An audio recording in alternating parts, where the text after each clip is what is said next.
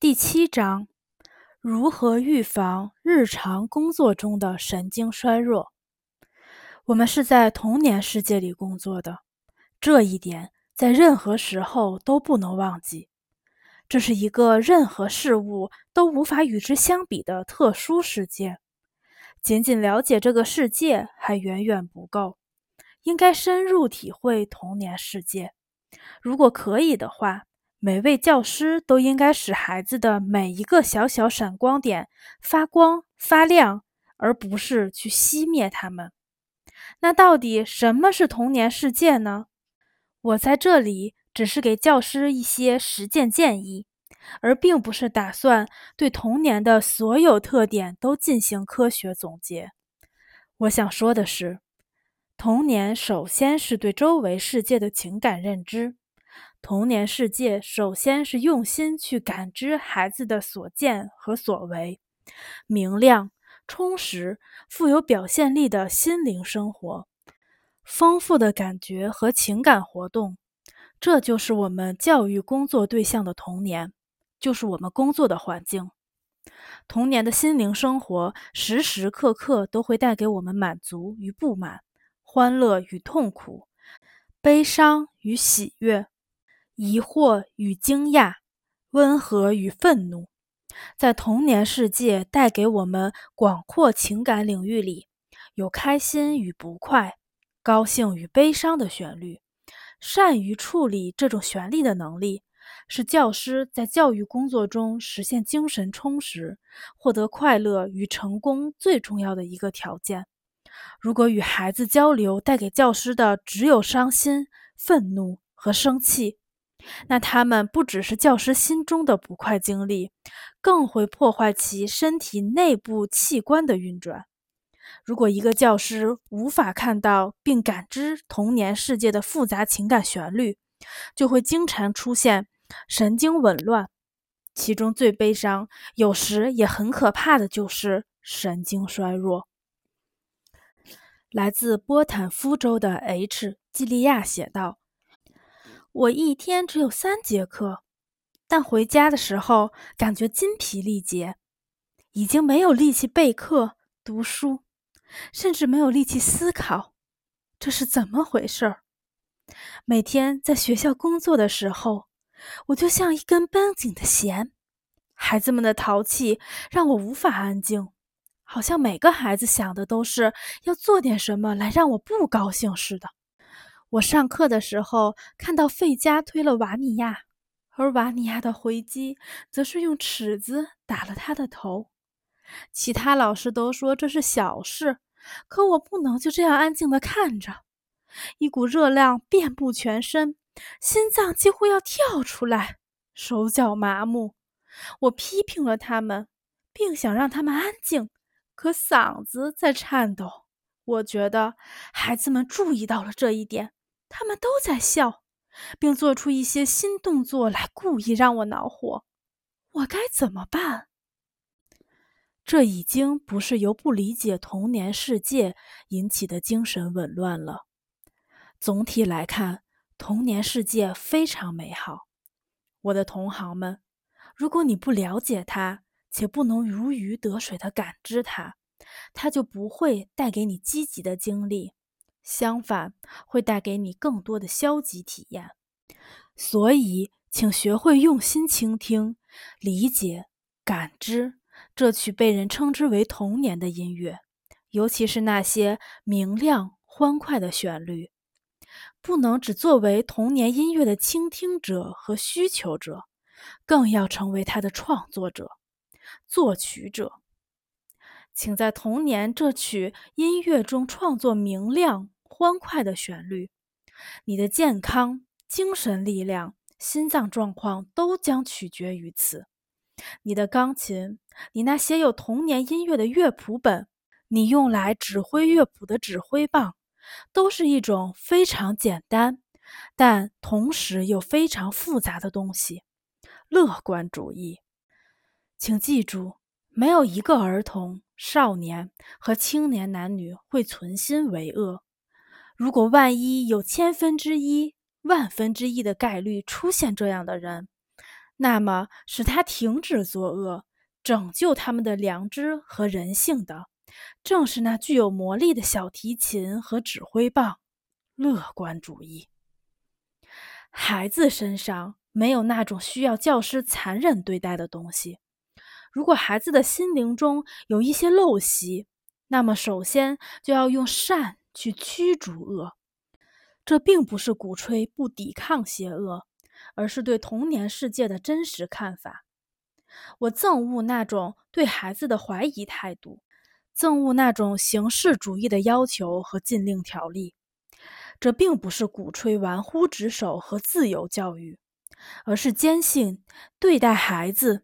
善良、温柔和爱并不是抽象的，而是仁慈、真实的，满怀对人的信赖。这是一种相信人的一切美好，并使人变得完美的强大力量。我不相信一个被正确教育的孩子会成为无赖、寄生虫，或是厚颜无耻、撒谎成性、道德败坏的人。乐观主义对人的信赖，是教育者和被教育者的创造力、精神力量和健康的不竭源泉。不要让对人不信任和怀疑的种子在自己心中萌芽，因为这里是在讨论身体和精神健康。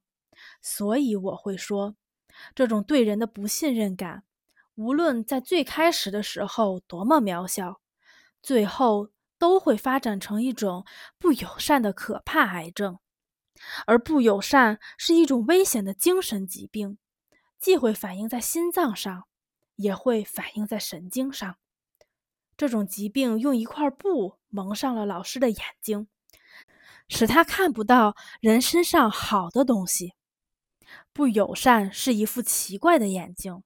它的镜片把人身上好的东西缩小到只有显微镜才能看得到，让人看不出来，却把坏的东西放大无限倍，以至于遮盖了人最细腻的特点。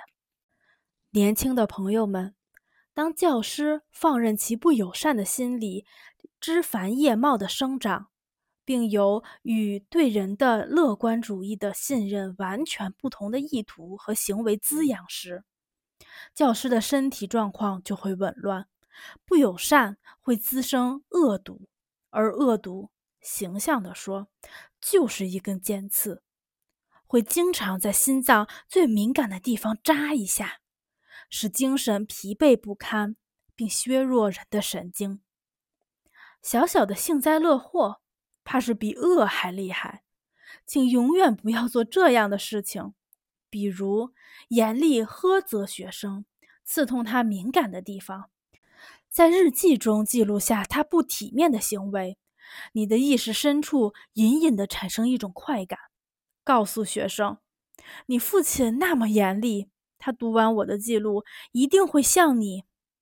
匆匆瞥一眼孩子忧伤的眼睛，你没有惊慌。反而很安静，亲爱的朋友，请记住，你的痛苦正是从此刻开始的，因为你的内心深处种下了幸灾乐祸。一开始，它看起来并没有恶意，就像一只虚弱无害的野兽，但实际上，它更像一条毒蛇。幸灾乐祸会使你变得没有耐心。一颗幸灾乐祸又聋又哑的心，看不到孩子心灵深处的细微活动。一个幸灾乐祸的人，在普通的孩子淘气中看到的是恶意和居心叵测。无法容忍孩子的淘气和恶作剧，会让教师变得冷漠、爱说教，成为一个让孩子讨厌的、过于理智的监督者。而孩子就会故意找茬，以此作为对教师的报复，试图让他失控，得罪他。如果出现了这种情况，教师的心脏会因为每天都必须压制自己的恶意开始出现问题。我的朋友，要害怕这种情况，就像害怕不幸一样。如果你无法摆脱它，就会变得暴躁易怒。悲伤、忧郁，工作对你而言就是服苦役，而你则会出现许多邪恶的念头和陋习。友善待人、理性的善良是孩子们集体生活中应有的氛围，是师生关系的主要特点。善意是一个多么美好的词，同时也是一种深刻、复杂、多面的人际关系。如果善意是相互的，人就会向对方完全敞开自己的心扉。我说过很多次，如果会永远反复的说，教师与学生之间的善意，就是连接心与心最精细的纽带。正是因此，无需言语，人就可以理解另一个人，并感受他内心最细腻的活动。请注意，这也是我们教育工作中非常重要的一点。多年的校园工作经验使我坚信，如果我对孩子抱有善意，并且培养他们的善意，他们就会顾惜我的心脏和神经。当我心里难受，甚至有说不了话的时候，他们也都会理解。他们能感受到我的状态，知道我心里难受，就会小声说话，不再吵闹。无论是课堂上，还是课间休息，都会尽量保持安静。我亲爱的同行们，这种心与心的相互感知、阅读人内心的能力，就是你们保持健康的不竭源泉。在这里，我们提起了校园生活的一个特殊领域，人们很少谈及，但其实应该经常合理的涉及这个问题。这就是情感教育中最重要的一个方面——善意的本质。